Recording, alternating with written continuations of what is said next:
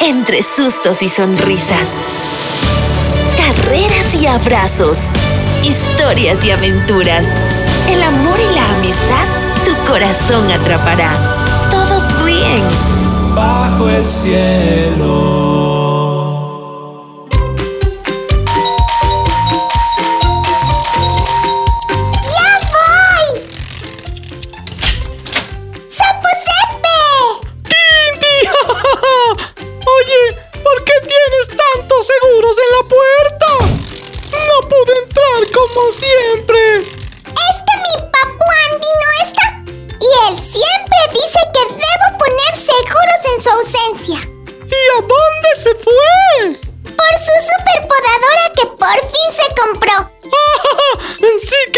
Esperar.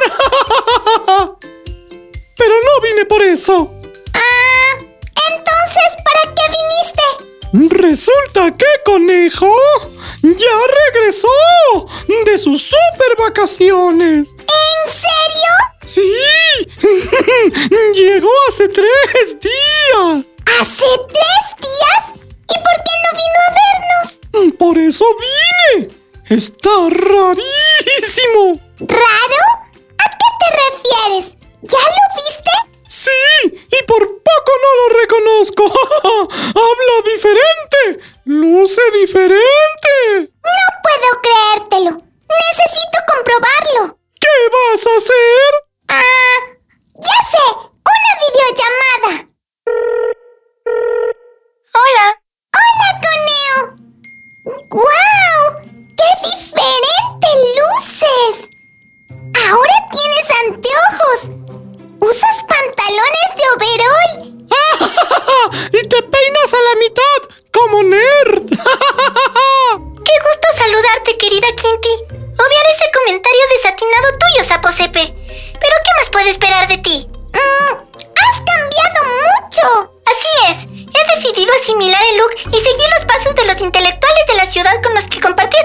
Ya no perderé el tiempo en juegos y amistades que no me... ¡Tus anteojos no tienen vidrio!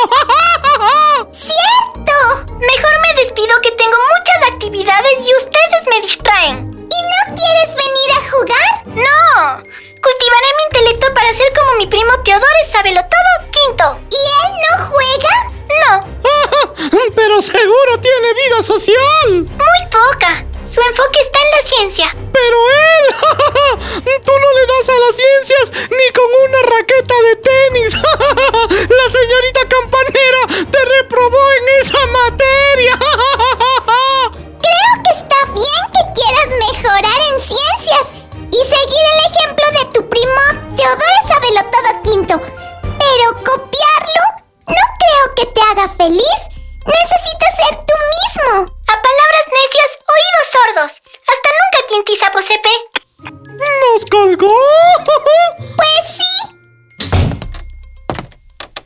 ¡Ya llegué!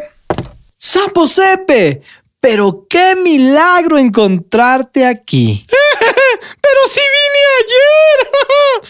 Por eso lo digo. Vino a contarme que Coneo regresó y le hicimos una videollamada. ¿Y qué te pareció su cambio? ¿Tú ya lo habías visto? Justo hoy, mientras hacía las compras, intercambié unas palabras con él. Yo también. Pues no lo entiendo. Me parece bien que quiera mejorar en ciencias y que tome de ejemplo a su disque primo Teodoro Sabelo todo quinto.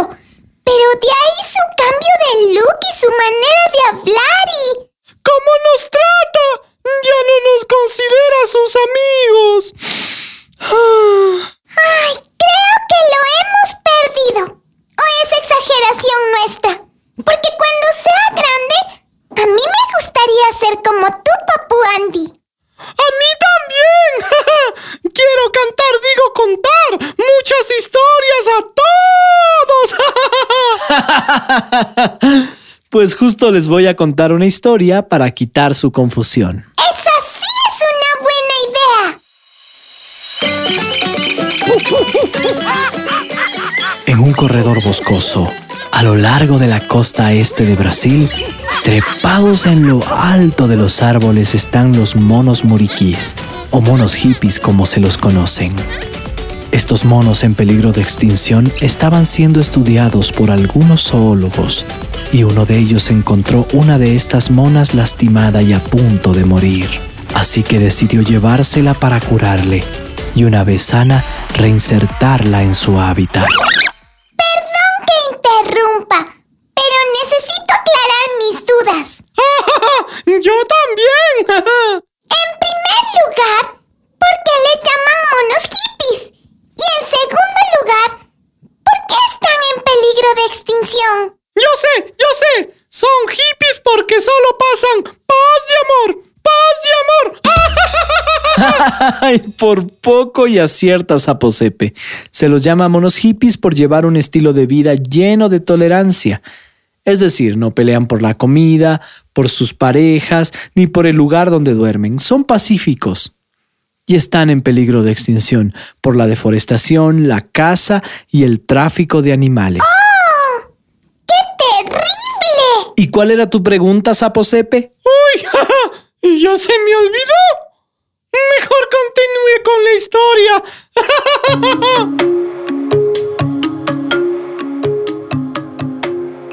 El zoólogo que se llevó a la pequeña mona hippie era un caballero muy rico que vivía rodeado de todos los lujos y comodidades que uno pueda imaginar. Como era soltero y su ocupación principal eran los animales, se dedicó a cuidar y jugar con la primate todo el día. La tenía tan consentida que la sentaba con él a la mesa, le desenredaba el pelo con peine de marfil y la dejaba dormir junto a la chimenea sobre los cojines de seda. Cuenta la historia que un día de verano aquel hombre se fue de compras y apareció en la casa con un vestido ideal. Estaba confeccionado con telas de colores brillantes y tenía dos volantes de encajes. La mona se lo puso entusiasmada y fue corriendo a verse al espejo. ¡Qué bien me veo! ¡Qué requete guapa, distinguida y educada me veo! La muy coqueta se colocó sobre la cabeza un sombrerito de fieltro azul y se encontró tan, tan elegante que pensó que todo el mundo tendría que verla. Por eso, sin pensar bien las consecuencias, tomó una locada decisión. Escaparse por la ventana esa misma noche e ir donde vivían sus familiares y amigos de la infancia. Mientras se alejaba de su confortable vida, por su cabeza solo rondaba un pensamiento. Quiero que todos mis conocidos vean lo guapa y distinguida que soy. Me lanzarán miles de piropos y seré la envidia de todos. No se sabe muy bien cómo lo hizo, pero el caso es que al amanecer, la mona apareció por sorpresa ante todos sus congéneres. Como había imaginado, la rodearon boquiabiertos y ella se pavoneó de aquí para allá como si fuera un pavo real. Monos y monas de todas las edades comenzaron a aplaudir y a exclamar admirados. ¡Oh, qué guapa está! ¡Qué vestido tan bonito! Debe ser carísimo. Y seguro que igual de elegante debe ser muy instruida y sofisticada. Solo miren qué sombrero. La orgullosa mona estaba encantada con el recibimiento. Notaba que había causado sensación y que hablaban de ella como si fuera alguien realmente importante. El mono más viejo y más sabio tuvo una idea que quiso compartir con los demás. Se subió a una roca y alzó la voz. Hoy hemos tenido el honor de recibir a una miembro destacada de la comunidad, que por lo que se ve ha llegado muy lejos en la vida. Por lo tanto, haremos una cena en su honor y ella compartirá su conocimiento con todos. ¡Bravo, hermana! ¡Bravo! ¡Qué bien! Toda la las familias de monos muriquís se sentaron alrededor de una mesa de restos de árbol para escuchar a la recién llegada mona con su vestido de encaje y sombrero de fieltro. Esta pequeña presumida, fingiendo su voz, dijo, Como ven, la suerte me ha sonreído. Gracias por reconocer que soy la más hermosa, fina, culta y distinguida mona que puede existir. En eso que la mona presumida se halagaba a sí misma, otra que estaba cerca de ella tomó el sombrero de fieltro que reposaba sobre la mesa, ya que se sentía muy aburrida por la extensa elocuencia. Para sorpresa de los presentes, la mona que vestía de encajes y seda y presumía de su distinción, se lanzó encima de su camarada, dando gritos para arrancar de su mano el sombrero de fieltro azul. Jesús, María y José. ¿A dónde se fue la distinción? El vestido de la mona terminó lleno de puré de banana, el sombrero de fieltro pisoteado y el glamour de la mona acabado.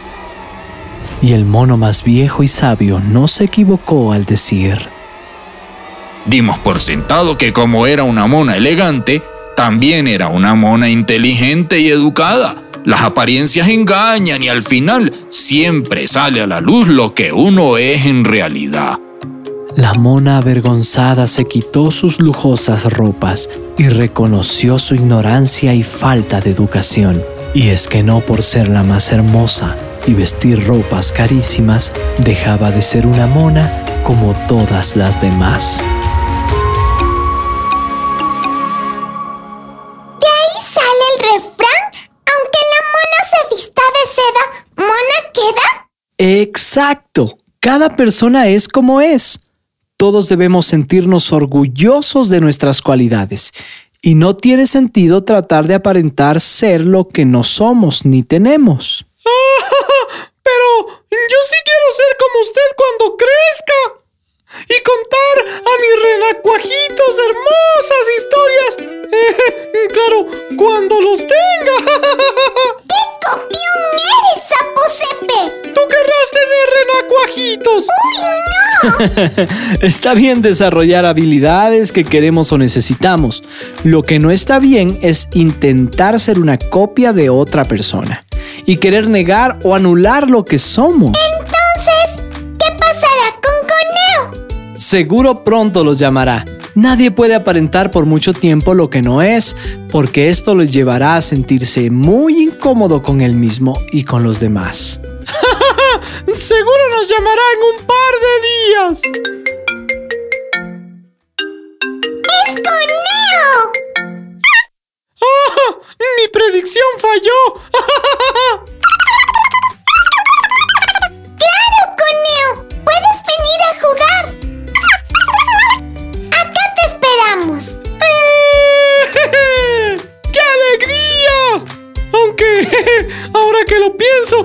Tocará compartir las botanas eh, eh, de media tarde. Eh, mejor que venga mañana.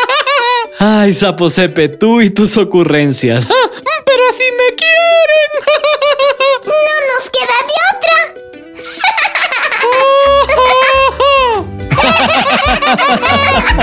otra.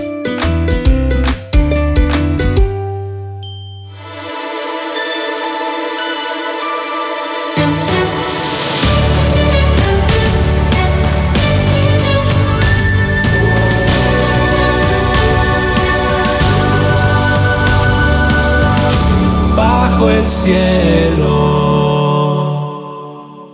Esta es una producción de Tanto Producciones, gracias al apoyo de World Vision y la transmisión de HCJB.